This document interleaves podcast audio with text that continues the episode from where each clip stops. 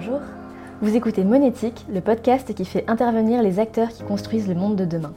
Entrepreneurs, auteurs, associations et entreprises qui s'engagent dans la transition écologique.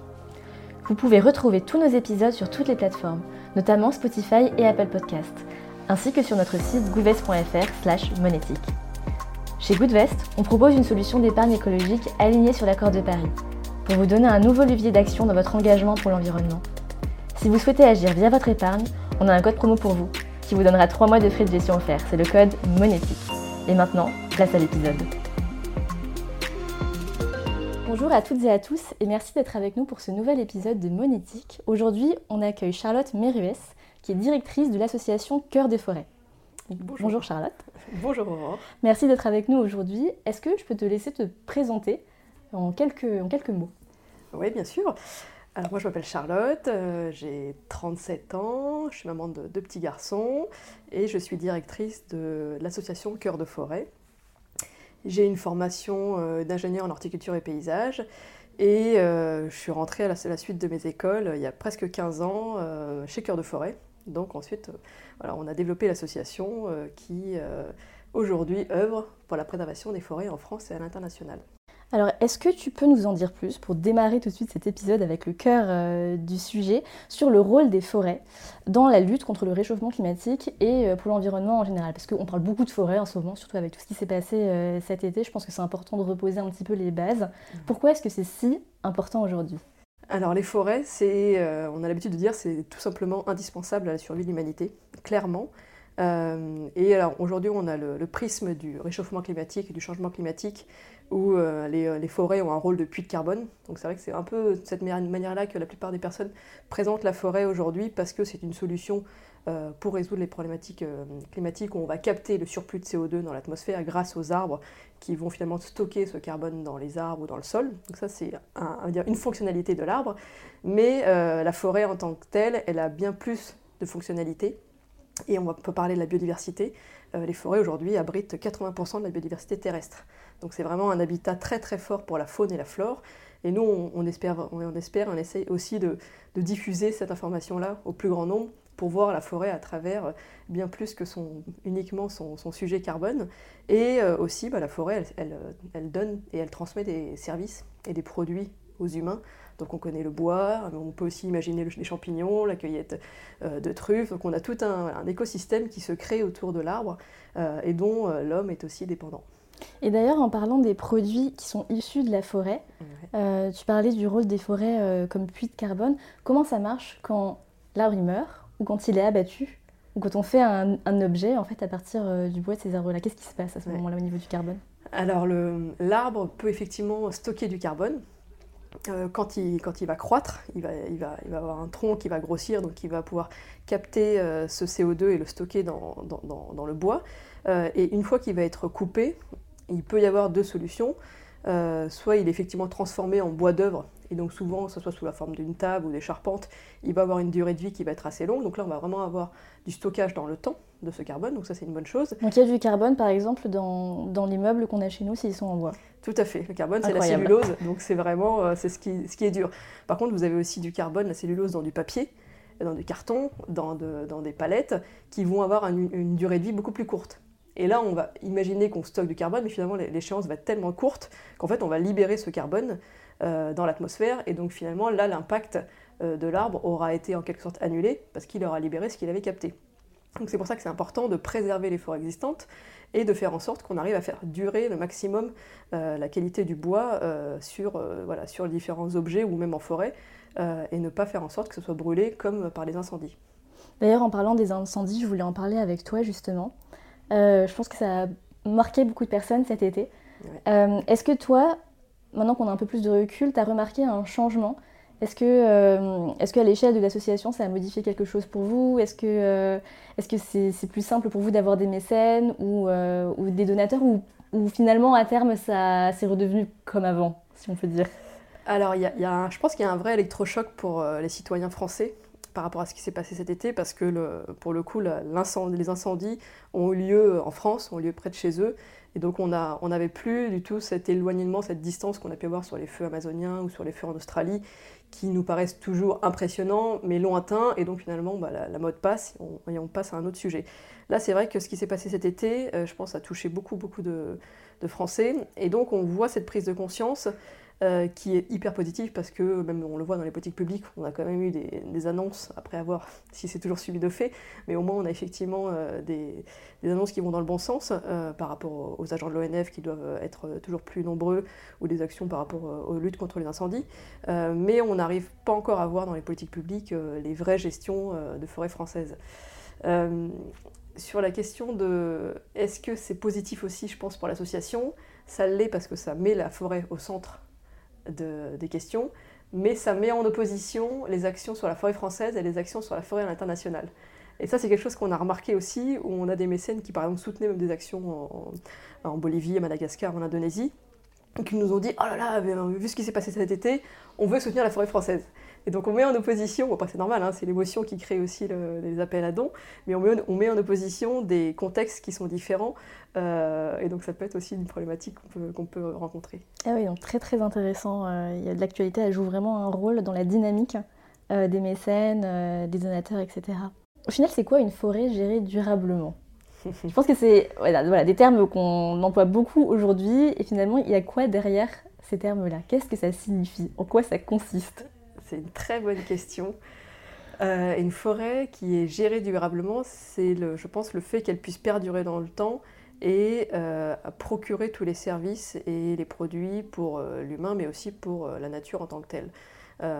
et ce qui est compliqué avec les forêts, c'est que leur échelle de temps est beaucoup plus long que le, que le nôtre. Et donc, une forêt de, par exemple, de chêne, c'est 200 ans de maturité. Alors que nous, en tant qu'humains, on va essayer d'avoir euh, quelque chose qui, en bout de 100 ans, va pouvoir être euh, rentable. Et déjà, 100 ans, ça veut dire qu'on implique déjà deux générations. Donc, euh, une forêt gérée durablement, à nous, à notre, à notre échelle et chez Cœur de Forêt, c'est l'idée qu'on va conserver un couvert forestier qui va être permanent. Et donc, en fait, ça fait un peu opposition euh, au débat qu'on a sur les coupes rases. Est-ce qu'aujourd'hui les coupes rases c'est une solution euh, de gestion durable? Nous on pense qu'il peut y avoir des, situations où on est obligé de passer par des coupes rases parce qu'il y a des maladies qui, euh, sont très, très impactantes sur un milieu très, fermé ou parce qu'on a des problématiques de régénération et donc il faut qu'on replante. Mais si une forêt va bien, on n'a pas besoin normalement d'avoir à replanter, on n'a pas besoin d'avoir coupé et le cycle naturel de la forêt se, fait, de lui-même. Donc une forêt finalement gérée durablement, c'est aussi une forêt qui normalement n'a que besoin d'avoir un petit accompagnement, mais qui est parce que l'humain a besoin d'avoir euh, des produits pour lui, mais finalement une, forêt qui serait gérée durablement pourrait l'être sans notre, euh, finalement, sans notre finalement, implication concrète dans la gestion. Et juste pour que je sois sûre d'avoir bien compris, donc l'inverse d'une coupe rase, ça va être juste on va couper une partie euh, de l'arbre ou certaines branches alors, c'est ça? Quand on parle effectivement de, gestion euh, sylvicole, euh, ce qu'on va appeler de futée irrégulière, c'est qu'on va aller piocher des arbres dans la forêt euh, par petits paquets ou, uniquement un par un. Et donc ça demande une, compréhension, une connaissance du milieu forestier qui est, beaucoup plus fine, où on va vraiment faire du cas par cas et choisir de privilégier un arbre plutôt qu'un autre. Donc on va en couper un pour laisser l'arbre d'à côté bien poussé. Alors que sur une, vision généralement de plantation et de, gestion beaucoup plus euh, massive, on va venir avec des, engins euh, généralement qui ne font pas, qui font pas le, tri et on va couper une surface euh, entière euh, sans, sans, faire euh, voilà, de, manière indiscriminée, d'accord. Et quand tu parles de gestion et comme on a évoqué déjà le sujet des incendies, ça me rappelle quelque chose. Donc cet, cet été, avec les incendies dans le sud-ouest, je pense que tu en as entendu parler, mais en gros, il y a certains, certaines personnes, certains médias qui ont pointé du doigt finalement des associations ou des individus qui voulaient protéger l'environnement et qui avaient encouragé en fait à ce qu'il n'y ait pas de gestion du tout, mmh. des forêts dans les Landes notamment. Euh, et le point de ces médias ou de ces personnes, c'était de dire, euh, ben voilà, si on avait entretenu les forêts, si on avait géré les forêts, durablement ou non, je ne sais pas, euh, les incendies ne se seraient pas propagés de cette manière. Qu'est-ce que toi, tu penses de, de ça? Alors, ce qui est très marrant sur les incendies qui ont lieu dans les Landes cet été, c'est qu'on avait deux cas de figure. On avait effectivement euh, le cas de figure euh, le plus important de l'Andiras, où on a eu euh, des feux qui étaient surtout sur des plantations massives de, de pins maritimes, où on a eu des incendies qui finalement ont eu du mal à être maîtrisés parce que, parce que forcément les résineux étaient beaucoup plus inflammables.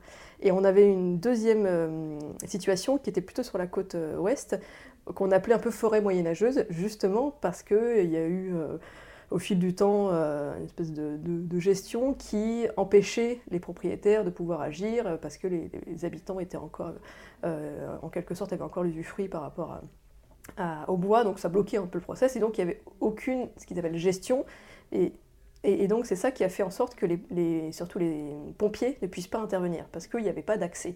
Et, ces deux exemples-là montrent bien un peu les extrêmes, c'est-à-dire entre ne rien faire, et finalement si on a des problématiques euh, sanitaires ou d'incendie, on ne peut même pas intervenir euh, pour arrêter l'incendie, et puis l'extrême inverse, où si on, a une on a une vision aussi assez intensive de la, de la sylviculture, eh ben, on a aussi des risques d'accentuer euh, les effets du changement climatique et des incendies. Toi, qu'est-ce que tu, euh, qu'est-ce que tu préconiserais finalement? Et alors nous, chez Cœur de Forêt, on est justement assez pragmatique, on est un peu entre les deux. Euh, on croit qu'il faut avoir une, gestion durable de la forêt et donc il faut impliquer les citoyens français et surtout les propriétaires des forêts françaises. parce que le contexte de la forêt française, il est assez particulier. Il est aujourd'hui la forêt, elle est composée aux trois quarts de forêts privées c'est-à-dire qu'on on, imagine que l'ONF, qui est un organisme public, gère les forêts françaises, donc c'est le cas, mais que sur un quart de la forêt française. Et les trois quarts restants, ce sont euh, des citoyens, des propriétaires français, euh, comme un peu comme toi et moi par exemple. Et on a un Français sur 20 qui a une forêt. Et il y a une réglementation? Alors il y a une réglementation qui, euh, qui existe, où en fait tu sais sur ton impôt foncier si tu as des, des forêts, mais si tu as des toutes petites parcelles, comme c'est le cas aujourd'hui, on a je crois 90% des, euh, des propriétaires qui ont moins de 10 hectares. Donc c'est vraiment des petites, petites parcelles. Et donc ils n'ont pas d'obligation forcément aujourd'hui euh, de savoir où elles sont, de les entretenir, euh, de les préserver. Donc on n'a pas du tout d'incitation pour que ces familles-là, elles prennent en main leur forêt. Et nous, on s'intéresse beaucoup à ces, familles-là parce qu'on considère que la forêt, c'est aussi une sorte de bien commun. Et que là, aujourd'hui, le fait qu'on ait un Français sur 20, ça renforce d'autant plus cette notion d'intérêt général et qu'on trouve qu'il y a non seulement besoin d'aller les, voilà, les, mobiliser sur la forêt française, mais de faire en sorte qu'elle se réapproprie les enjeux de la, forêt aussi. Un Français sur 20, c'est énorme. C'est énorme. C'est fou. Hein euh, c'est un cas particulier, euh, la France, ou partout dans le monde, il y a beaucoup euh, d'individus, je ne sais pas si tu as cette information, mais qui possèdent comme ça bah, ce bien commun que sont, que sont les forêts alors je ne pourrais pas faire de généralité, mais en tout cas en France c'est vraiment dû aux, héritages, aux mm. successions, où en fait on a des. Chaque, la France agricole avait euh, son petit bout de, forêt, et puis au fil des générations, on a transmis, on a découpé les parcelles, et on les transmet comme ça euh, au, chaque frère et sœur. Donc c'est aussi pour ça qu'on arrive à, à, cet, à, cet état de, morcellement de la forêt française. Tu parlais tout à l'heure euh, du long terme. Hein, qui est une notion qui est hyper importante quand on parle de forêt et d'arbres, évidemment. Euh, je ne sais pas si tu as entendu parler sûrement du projet euh, de créer une forêt primaire en France. C'est l'association Francis euh, Allais qui, qui, conduit ce projet. Qu'est-ce que toi tu en penses? Est-ce que ça te semble réaliste? Est-ce que tu penses que ce projet a des chances d'aboutir? Alors, je ne suis pas la meilleure placée parce que je ne connais pas bien le, bien le dossier. Je, moi, j'ai beaucoup admiré Francis Allais parce que c'est un, très très grand botaniste et de par mes, mes études, euh, voilà, j'ai lu beaucoup de, bouquins sur les travaux qu'il a fait euh, sur la connaissance des arbres. Donc c'est vraiment quelqu'un qui, qui a la qualité pour porter ce type de projet, je pense, et qui arrive dans un, certain âge aussi où il a, il a une certaine expérience. Euh, je ne sais pas comment on va y arriver, parce que clairement c'est un, un, sujet qui est hyper visionnaire, mais qui va demander tellement de, de soulever en tout cas énormément de contraintes euh, de foncier. Je pense que c'est ça aussi la question, c'est comment est-ce qu'on arrive à recréer tous ces corridors euh, et comment est-ce qu'on arrive à sortir l'homme de la forêt? Parce que si on veut aller vers une notion de forêt primaire, il faut qu'on sorte l'homme de la forêt. Euh, donc c'est encore quelque chose qui, je pense, qui est hyper intéressant parce que, parce que ça fait aussi partie des, situations de la vie. Mais comment est-ce qu'ils vont y arriver Je ne sais pas. en tout cas, on espère, toutes et tous, je pense que ce projet pourra voir le jour un jour. Alors je pense que maintenant c'est un bon moment, peut-être que tu nous en dises plus sur euh, votre mission, vos missions chez Cœur de Forêt. Je me dis que peut-être ça pourrait être une bonne idée que tu nous présentes éventuellement un projet en particulier en France ou à l'étranger qui te tient particulièrement à cœur ou bien dont tu es particulièrement fier. Oui. alors c'est vrai qu'on a des actions qui sont différentes entre la France et l'international. À l'international, on travaille sur des notions de déforestation, alors qu'en France, justement, on est plutôt sur une approche de dégradation des forêts. Et à l'international, on a un projet qui est assez historique qui est à Madagascar. Madagascar est, une île qui est assez extraordinaire parce qu'on a 80% de la biodiversité qui est endémique, donc on ne trouve que là-bas. Et on a pourtant une déforestation qui est finalement qui aujourd'hui est, galopante. Et nous, nos enjeux, c'est d'arriver à préserver cette biodiversité, euh, mais dans un contexte qui est très lié à un niveau de pauvreté. Et donc on va devoir euh, jouer sur ces deux facteurs-là, comment est-ce qu'on préserve l'environnement et comment est-ce qu'on arrive à, apporter un meilleur cadre de vie euh, assez, assez malgache. Et donc on travaille avec différents, différentes situations où l'objectif c'est d'accompagner les producteurs à changer de modèle économique. Et donc on met en place des plantations agroécologiques euh, ce, qui, veut dire que sur une même parcelle, on va associer des plantes aromatiques, des plantes médicinales, des arbres fruitiers, des arbres forestiers, des plantes vivrières, euh, et de faire en sorte que les producteurs malgaches puissent vivre sur une même parcelle sans avoir besoin d'aller déforester euh, une, parcelle de forêt ou d'aller même déforester une parcelle de forêt beaucoup plus lointaine. Et donc cette, cette activité agricole, leur permet de générer aussi des revenus et de pouvoir euh, bah, subvenir à leurs euh, besoins, d'envoyer les enfants à l'école, de se soigner. Donc ça, c'est euh, vraiment ce, scope qui nous permet d'agir concrètement sur le développement humain et faire en sorte qu'ils puissent avoir suffisamment, je pense, de, connaissances et de moyens pour pouvoir être eux-mêmes acteurs de la préservation de, leur environnement et des forêts. Et en parallèle, eh ben, on mène des campagnes de reboisement, de reforestation.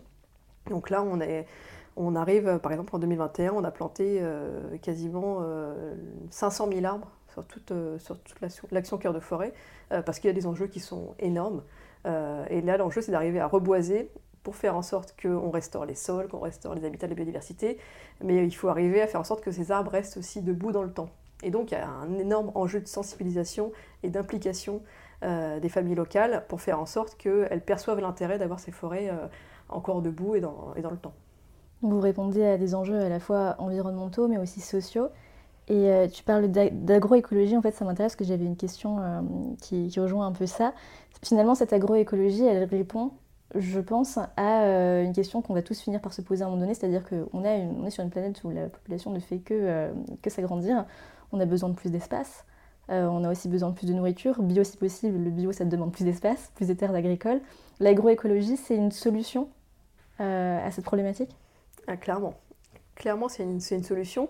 Et justement, c'est une solution qui euh, te permet de, moins nécessiter d'espace supplémentaire. Parce que sur une même parcelle, on va associer des espèces au lieu d'avoir euh, une monoculture d'arbres, une monoculture de maïs, une monoculture, euh, par exemple, d'élevage de volailles. Non, on va finalement sur une même parcelle cumuler toutes ces essences-là.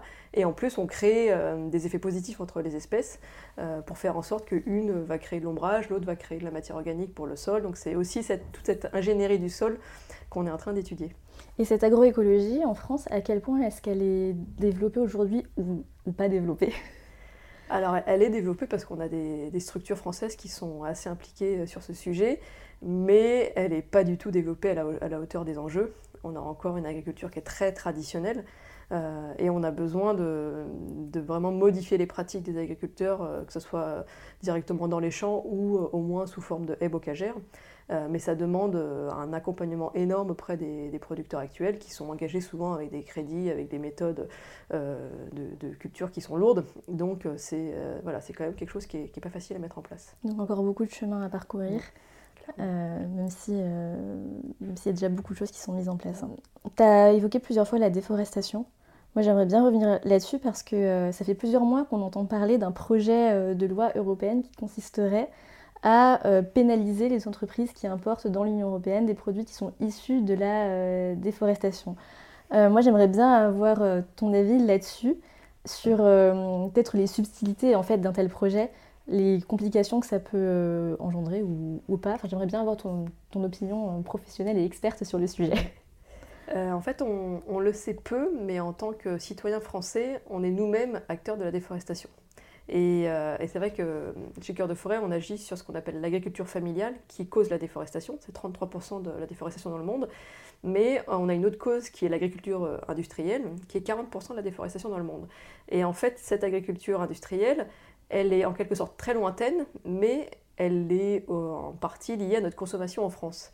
Et donc cette loi européenne, et les lois qu'on a eues aussi en France, euh, elles ont pour but de, justement de, casser cette dépendance euh, à cette déforestation et faire en sorte qu'on ne soit plus acteur, malgré nous, de cette déforestation.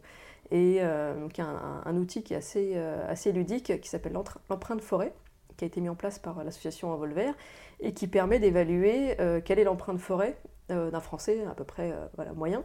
et dans cette empreinte forêt, on voit très clairement que la part la plus importante, c'est le soja. Et donc le soja qui vient de l'Amazonie euh, sert en grande partie à nourrir euh, euh, tous nos animaux, tous nos élevages en France, que ce soit la volaille, porcin ou bovin. et donc les lois qui sont aujourd'hui en train d'être passées, elles doivent permettre finalement d'avoir au moins une transparence et traçabilité euh, sur les chaînes d'approvisionnement de, nos, élevages en France et faire en sorte que nous, en tant que consommateurs, on puisse avoir le choix de dire bah, moi, j'ai pas envie de participer à la déforestation d'Amazonie euh, et donc je ne veux pas acheter ce produit-là. C'est tout l'enjeu de ces lois. Donc c'est hyper, hyper important. Et euh, ça bouge, hein. ça bouge clairement, donc ça c'est positif. Mais il reste encore bah, des, des, gros enjeux pour que la France déjà ait de plus en plus la capacité à produire ses propres protéines, qu'on remplace le soja par d'autres protéines en France, et pour que euh, bah, des entreprises qui sont aussi impliquées euh, au Brésil et qui vendent en Europe ou qui vendent ailleurs, elles aussi fassent attention euh, pour ne pas acheter des, soit des, productions qui, créent la déforestation au niveau de, soit pour les élevages, soit pour la production de soja. Et si elles le font quand même, ce serait incroyable aussi, en tout cas sur les produits de grande consommation, pour avoir un indicateur, c'est comme les indicateurs nutritionnels. Euh, de l'impact en fait, que ce soit carbone ou sur les forêts euh, de chaque produit. Hein. Ouais. Ce serait hyper intéressant pour les consommateurs. Et surtout que là, on a, on a quand même la chance, entre guillemets, donc maintenant d'avoir changé de président brésilien. Donc on n'a plus d'excuses et on a vraiment, je pense, un président qui est Lula qui va, qui va aider à mettre en place un peu ces actions pour réduire cette déforestation. Donc là, là c'est maintenant qu'il faut agir et c'est vite. Du coup, j'ai envie de rebondir sur ce que tu viens de dire. Quelles sont les bonnes nouvelles récentes pour les forêts. Parce que je pense qu'on a toutes et tous envie d'entendre de bonnes nouvelles de temps en temps. C'est clair, on aimerait bien en avoir plus. je comprends, oui. Euh, bah, la, bonne nouvelle euh, sur l'élection de Lula au Brésil, c'est une, très bonne nouvelle parce qu'on a, on a ce qu'on vient d'évoquer sur la déforestation importée et sur la production de soja qui crée la déforestation, mais on a aussi, euh, bah, en quelque sorte aussi, toutes les pressions qui ont été opérées sur les populations autochtones amazoniennes où ça fait euh, des années qu'elles sont décimées à cause aussi de Bolsonaro et des, règles qui ont été totalement abolies pour les préserver. Donc ça, aujourd'hui, c'est une très bonne nouvelle pour, on va dire, la plate, mais aussi pour ces peuples-là. Ça, c'est important. Hum, est-ce qu'on a d'autres bonnes nouvelles? C'est euh, pas facile. C'est pas facile comme question. On est assez optimiste. Euh, moi, j'essaie d'être optimiste parce qu'on on, a, on, sait qu'on fait notre part. Je pense que c'est comme ça qu'on arrive à garder aussi le, moral et l'aspect positif, c'est que si chacun fait un peu ce qu'il voilà, qui sent à la hauteur de, faire et qu'il avance, euh, je pense qu'on y arrivera. Euh, mais c'est vrai qu'on a, on a quand même des oppositions aujourd'hui qui s'accrochent euh, à notre modèle de vie, alors qu'il faudrait qu'on change clairement de société, de modèle économique. Et c'est voilà, difficile, mais euh, je pense que vous travaillez aussi sur la question.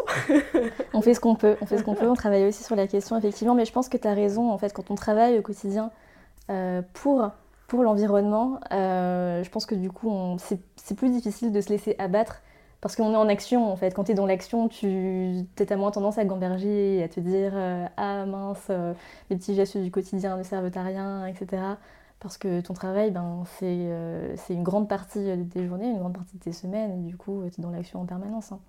Donc je pense que ça aide. Est-ce que tu peux, euh, j'aimerais bien qu'on revienne un peu euh, sur, sur toi en tant que personne, est-ce que tu pourrais me dire comment s'est passé ton réveil écologique, si tu t'en rappelles, et si tu sais à quoi il a été lié, parce que je trouve toujours ça hyper intéressant. Alors je suis pas sûre d'avoir eu un réveil écologique parce que j'ai été, je pense, assez vite passionnée moi par le monde du végétal. Et, euh, et, depuis que je suis toute petite, pour je suis assez, euh, je suis née dans une famille plutôt euh, urbaine, mais j'ai été baignée très vite dans l'univers des jardins et, et je pense que mes, mes, premiers souvenirs, en tout cas où je me suis émerveillée du vivant, c'est quand on a, je crois que c'était être en sixième, quand on a dû faire des semis de graines. Et donc j'étais dans ma petite chambre et j'ai commencé à prendre des pépins de raisin, pépins de citron. Et, et donc j'ai petit à petit euh, créé ma petite pépinière dans ma, dans ma chambre dehors. Ça a poussé? Et ça a poussé et je me suis dit, mais c'est génial en fait. Non mais j'ai gardé et aujourd'hui j'ai toujours mon citronnier qui a, qui a 20 ans. Donc c'est... Je pense que c'est cette euh, émotion, cet émerveillement qui crée aussi un attachement à la nature en se disant finalement, euh, on n'est rien par rapport à toute cette, cette beauté et cette complexité du vivant. Et je pense que c'est vraiment quelque chose qui, moi qui m'anime au quotidien, c'est de me dire que euh, on, a un vivant qui est exceptionnel. On n'en perçoit pas grand-chose par rapport à, toutes ces interactions. On commence à découvrir que les, arbres communiquent entre eux, mais, mais, en soi, si on est un peu connecté à tout cet univers-là, on le sait, sans pouvoir l'expliquer scientifiquement, on le sait. Et donc, euh, je pense que c'est quelque chose que moi je nourris euh, en moi depuis effectivement, je pense mon collège, c'est de me dire que on doit préserver tout ça et donc je me suis rapidement engagée vers l'horticulture, vers la préservation euh, euh, aussi des forêts, parce que euh, j'ai ça en moi et, j'essaye de faire ma petite part au quotidien. Mais je pense que c'est très vrai ce que tu dis sur l'émerveillement, surtout dans l'enfance. Je pense que ça a un impact sur la manière dont on considère le vivant, le vivant ensuite. juste, les arbres communiquent entre eux. Ouais. Comment est-ce qu'ils communiquent entre eux? Alors il y a plein de mécanismes. Alors ce qui a été prouvé scientifiquement, euh, ce sont des, molécules, c'est des exemples qu'on entend souvent entre l'éthylène ou des molécules qui sont volatiles, ou euh, quand on a euh, un stress qui est, qui est généré sur un arbre, il va libérer des molécules pour prévenir ses congénères en disant attention, préparez-vous, tempête, ou il y a un parasite qui est en train de m'attaquer. Donc il y a ces choses qui ont été prouvées scientifiquement, il y a des communications au niveau des, des racines et des mycorhizes, donc des champignons, qui montrent aussi qu'il y a des molécules qui sont en capacité de circuler. Euh, voilà. Et puis après, je pense qu'il y a tout un volet énergétique qu'on n'a pas encore euh, vraiment bien saisi, euh, mais qui commence à, être abordé sous le thème de la sylvothérapie, où on s'est prouvé, par exemple le gouvernement japonais a fait beaucoup de, de recherches dessus, que de réaliser des marches en forêt euh, voilà, vous procure une baisse du stress, euh, vous apaise. Euh, et donc on a, on a, je pense, tout intérêt à aller nous aussi communiquer en forêt avec les arbres pour se sentir mieux en mieux. C'est vrai que cette sylvothérapie dont tu parles, je pense que tout le monde l'a expérimenté, même à titre, même à titre personnel, individuel. Est-ce que toi, il y a un sujet en particulier que tu as envie, as envie d'aborder ou de mettre en avant? Que ce soit de l'actu, même de l'actu euh, de cœur de forêt euh, nous, on est vraiment sur euh, une recherche d'impact, de, toucher le maximum de personnes, le maximum de, surface aussi à, préserver. et c'est vrai, vraiment nos enjeux pour 2023-2024, c'est d'arriver à, poursuivre nos actions, trouver des solutions techniques, parce que ça vient pas de nulle part. On, on a ces grands ordres d'idées d'agroécologie, de gestion durable, mais finalement, comment est-ce qu'on les applique à chaque contexte? Comment est-ce qu'on fait en sorte que dans chaque culture avec lesquelles on travaille, euh, ça, soit, se soit approprié et ça perdure dans le temps? C'est vraiment un travail de longue haleine, euh, par des diagnostics, par une rencontre avec les populations locales, par des formations. Et donc, ça prend, ça prend énormément de temps. Et donc, nous, nos, objectifs pour les années à venir, c'est de faire en sorte que euh, on arrive à créer un peu cet effet boule de neige où on est des familles, des producteurs qui, ce qui vraiment s'imprègne de ces sujets et qui elles-mêmes ensuite après derrière soient vraiment des leaders pour pouvoir propager aussi les bonnes pratiques. Donc c'est comment est-ce qu'on change d'échelle pour euh, faire en sorte que ce ne soit pas que nos actions qui ont un impact, mais finalement euh, les actions qu'on aura fait auprès de certaines personnes qui elles-mêmes vont avoir des impacts auprès d'autres personnes et, ainsi de suite.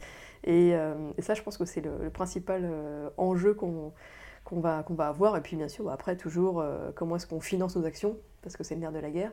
Euh, comment est-ce qu'on arrive à, mobiliser aussi de plus en plus de donateurs sur ces questions complexes de préservation des forêts.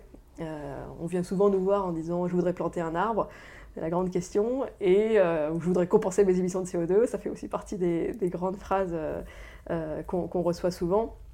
Et nous, notre objectif, c'est d'engager le maximum de personnes sur une vision philanthropique euh, aidez-nous avec euh, voilà, votre énergie ou vos, dons euh, à planter des arbres, certes, mais à accompagner ces populations, à régénérer les forêts, à préserver l'existant, donc c'est des solutions qui sont complexes, qui sont complémentaires, et donc on a besoin que finalement, en quelque sorte, ces donateurs-là arrivent aussi à, rentrer dans cette même dynamique que nous et de vision un peu plus holistique de la préservation des forêts. Ça me rappelle une question en fait que je voulais te poser concernant le mécénat. Euh, du coup, tu y as partiellement euh, répondu, mais je voudrais juste être sûre d'avoir bien euh, compris en tant qu'association. Est-ce que vous avez des exigences particulières vis-à-vis de vos mécènes, notamment les entreprises, voire les grandes entreprises? Si, admettons, demain, peut-être que c'est déjà arrivé, il y a une entreprise qui a un impact néfaste sur les forêts et qui vient te voir en disant bah, j'aimerais devenir mécène pour compenser l'impact négatif de mes activités, est-ce que tu dis, est-ce que tu dis oui, est-ce que tu dis non, est-ce que tu es plus dans une démarche de sensibilisation ou d'accompagnement? Comment est-ce que toi, je pense que c'est compliqué, hein, mais comment est-ce que toi tu te positionnes? Comment est-ce que Cœur de Forêt se positionne? On, est conscient qu'on a besoin d'argent, après on ne veut pas perdre non plus euh, la cohérence de notre action. Euh, et c'est vrai que si on a une entreprise qui en fait, agit directement et, sur, la, sur la déforestation, on va clairement refuser de recevoir ces, fonds parce qu'on préfère qu'elle mette ses fonds dans son business, business model pour ne pas avoir à déforester. après, on a tout un, un volet d'activités aujourd'hui d'entreprises qui sont pas forcément engagés euh, pleinement sur la transition écologique, mais qui ont quand même envie de faire des choses positives. Euh, et c'est là où on se pose des questions, c'est un peu du cas par cas, c'est beaucoup la relation humaine qu'on tisse avec les personnes euh, qui veulent nous soutenir, voilà, qui, fait aussi la, différence. Et tout dépend du niveau d'implication, tout dépend de la communication qui est faite aussi en face. Hein. On a des mécènes qui donnent de l'argent mais qui ne communiquent pas du tout parce que voilà, ils ont envie de faire quelque chose, mais ils, sont bien conscients que c'est pas, euh, ça serait pas toujours euh, équilibré par rapport à leur activité. Donc euh, nous, on est assez pragmatique et on sait que personne n'est parfait. Donc on, voilà, on a aussi envie d'engager des personnes qui au début sont assez éloignées du monde de la philanthropie et de la préservation de l'environnement. mais l'objectif, c'est que tout le monde progresse. Donc il faut aussi qu'il y ait un axe de progrès vers, vers la baisse des réductions, vers la baisse des, des pollutions. Donc il y a il y a beaucoup de travail, mais je pense qu'on a une prise de conscience aujourd'hui qui fait que, que tout le monde a envie d'aller dans, dans la bonne direction. Et nous, on a très peu de grosses sociétés comme mécènes. C'est vrai qu'on on a beaucoup de mécènes qui sont surtout des PME ou des grands groupes euh, qui sont engagés déjà sur des réflexions euh, RSE. Merci pour euh, ta réponse en toute transparence. On arrive à la fin de cet épisode. Un très grand merci pour, pour avoir participé à cet épisode de Monétique. Nous, chez Goodvest, on va continuer de suivre de près euh, les activités et l'engagement euh, de cœur euh, de forêt, parce que c'est quelque chose qui nous tient énormément à cœur également. Et, du coup, à bientôt. Eh ben, merci beaucoup pour cette proposition et à très bientôt pour suivre nos actions et, et les vôtres. Merci. Merci d'avoir été avec nous pour ce nouvel épisode de Monétique, le podcast de la finance et de l'investissement responsable et d'une nouvelle économie durable pour l'environnement. Vous pouvez retrouver les anciens épisodes du podcast sur goodvest.fr slash monétique et sur les plateformes de streaming Spotify et Apple. Si l'épisode vous a plu, n'hésitez pas à le noter 5 étoiles. Et enfin, parce que Monétique doit rester une plateforme collaborative, n'hésitez pas à nous écrire pour nous envoyer vos suggestions d'invités. Bonne journée à toutes et à tous.